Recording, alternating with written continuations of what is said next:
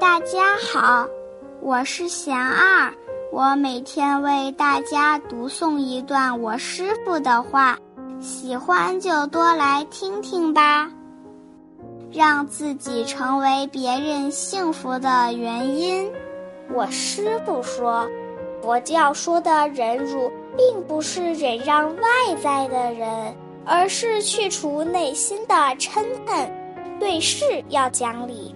对人要讲情，处事以智慧，待人以慈悲。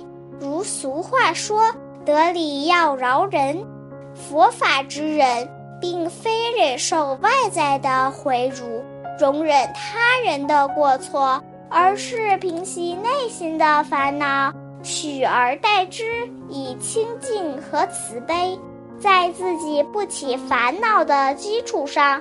再去处理事情，帮助对方，只有超越，才能体会到原谅的意义。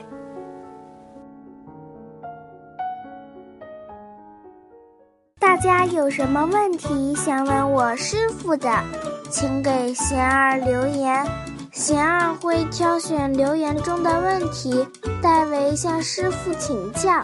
然后在今后的节目中回答哦。